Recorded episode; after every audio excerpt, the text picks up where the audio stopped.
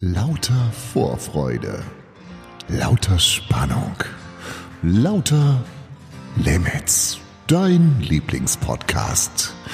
Und hier kommt der Silberstreif am Horizont. Tobias Osterheider.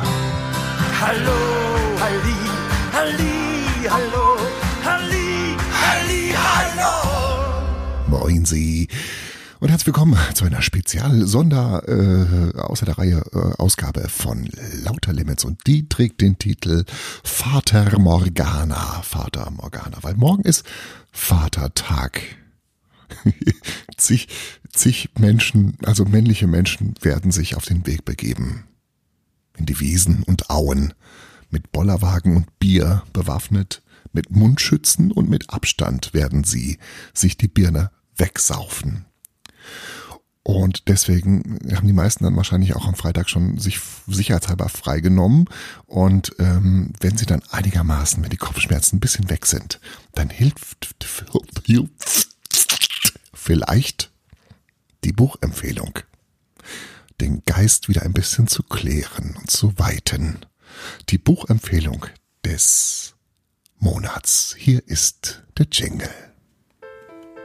Lesen ist Denken mit einem fremden Gehirn. Und hier kommt ein neuer Denkanstoß. Die Buchempfehlung des Monats. Hello, hello. Genauer gesagt mit einer unfassbaren Menge von Denkanstößen. Das Buch, das ich dir heute empfehlen möchte, ist eine Sammlung von klugen, tiefgründigen, bemerkenswerten und spannenden Ansichten und Einblicken in die Gedankenwelt von berühmten Personen. Es ist ein Buch, das sich in dem einen Moment schmunzeln lässt und dich ein paar Zeilen später fast zum Weinen bringt. Eine Gedankensammlung, die den eigenen Geist jedes Mal, wenn man sie zur Hand nimmt, bereichert. Unterteilt ist das Buch in acht Themenbereiche. Und ich werde jetzt zu jedem Bereich eine Aussage beispielhaft vorlesen, um dir die Bandbreite äh, dieses Werkes ein bisschen schmackhaft zu machen. Los geht's mit dem ersten Kapitel und da geht's über Gefühle, Körper und Beziehungen. Alexander Kluge, Schriftsteller und Filmemacher. Liebe und Freundschaft erkennen Sie überhaupt nur dadurch, dass Sie Ihre Schwächen ohne Schaden zeigen dürfen. Ich bin ein treuer Freund von Adornos Satz. Geliebt wirst du dort, wo du Schwäche zeigen kannst, ohne Stärke zu provozieren.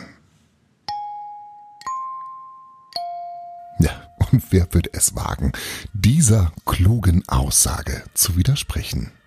Weiter geht's mit dem nächsten Themenbereich. Es geht um Kindheit und Charakter. Hier hat Jochen Zeitz, der ehemalige Chef von Puma, Folgendes gesagt. Mein Leitsatz für meine junge Tochter lautet, achte darauf, dass du nicht dein Leben lang eine Leiter hochkletterst, um am Ende festzustellen, dass sie an der falschen Wand lehnt. Okay, hochklettern klingt für mich persönlich schon wieder deutlich zu anstrengend. Warte ich doch lieber auf den Lift. Und der Lift bringt uns dann zum dritten Abschnitt und da geht es um Zündsekunden und Wendepunkte. Ein sehr spannendes Kapitel. Und hier berichtet äh, die Schauspielerin Penelope Cruz von einer eindrücklichen Erkenntnis ihrer Kindheit. Meine Mutter arbeitete in einem Schönheitssalon in Madrid. Dort habe ich als kleines Mädchen die Nachmittage verbracht. Ich tat so, als würde ich Hausaufgaben machen, aber in Wahrheit studierte ich die Kundinnen. Ich beobachtete, wie ein neues Make-up das Verhalten und das Selbstbewusstsein der Frauen verändern konnte. Der Salon wurde zu meiner Schauspielschule. Ich lernte, was Verstellung, Maskerade und Rollenspiel sind. Und ich begriff, dass es zur menschlichen Natur gehört, unser Innerstes für nicht vorzeigbar zu halten. Ja, und ich fürchte, dass sie damit leider nicht ganz falsch liegt. Springen wir ins nächste Kapitel. Hier ist der Schwerpunkt Freundschaft und Einsamkeit. Und hier stoßen wir auf eine sehr, sehr merkwürdige Anekdote von Sir Peter Ustinov. Als ich 1964 bei Lady L Regie führte, sollten Paul Newman und Sophia Loren ein feuriges Liebespaar spielen. Man merkte aber jede Sekunde, dass Miss Loren ihren Partner für einen vulgären Proll hielt. Ich flehte sie an, sich alle Mühe zu geben, ihn anziehend zu finden. Am nächsten Morgen flötete sie, Paul, womit klebst du dich jeden Morgen dein Schnurrbart an? Seine Antwort war, mit meinem Sperma, Darling. Ja, sympathisch, oder? verlassen wir diese unerfreuliche Szenerie und wenden uns dem Witz und der Schadenfreude zu einem sehr schönen Kapitel mit äh, tollen äh, Gedanken.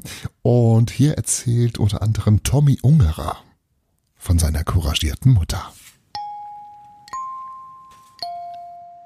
Meine Mutter war fanatisch antideutsch. Statt Heil Hitler zu rufen, murmelte sie ein Liter. Als im Herbst 1944 die Front näher kam, haben wir uns zu einem Attentat entschlossen. Auf einer Straße, auf der ein deutscher Militärkonvoi erwartet wurde, zerschlugen wir nachts Dutzende leere Flaschen.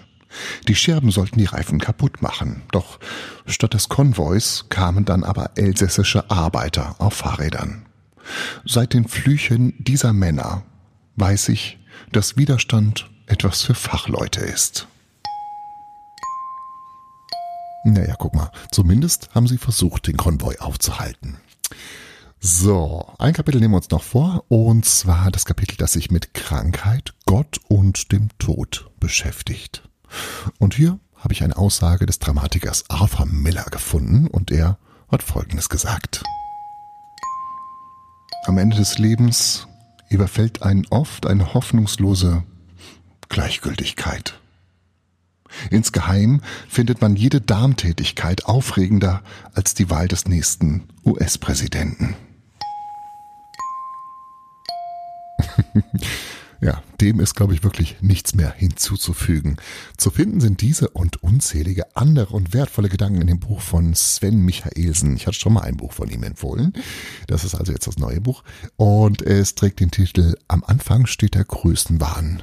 Am Ende die Demut. Kostet sinnvoll investierte 18 Euro und ist im Pipa Verlag erschienen. Äh, erschienen, erschienen. und ich wünsche dir viel Spaß beim Nachlesen und Entdecken von wunderbaren Gedanken. Am Anfang steht der größten Bahn, am Ende die Demut. Von Sven Michaelsen. Viel Spaß beim Lesen. Lauter. Lauter Limits.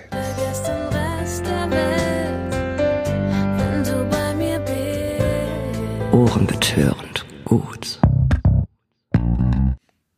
Ein wirklich sehr empfehlenswertes und lesenswertes Buch.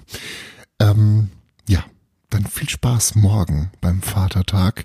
Ähm, ein bisschen mit Maß und Mitte den Alkohol zu sich nehmen und immer auf Abstand achten und den Mundschutz. Es sind so viele Regeln. Ich bin gespannt, wie das morgen laufen wird. Ähm, viel Spaß dabei, auch wenn du kein Vater bist, sondern vielleicht sogar eine Frau. Es ist egal. Du bist trotzdem ein wertvoller Mensch.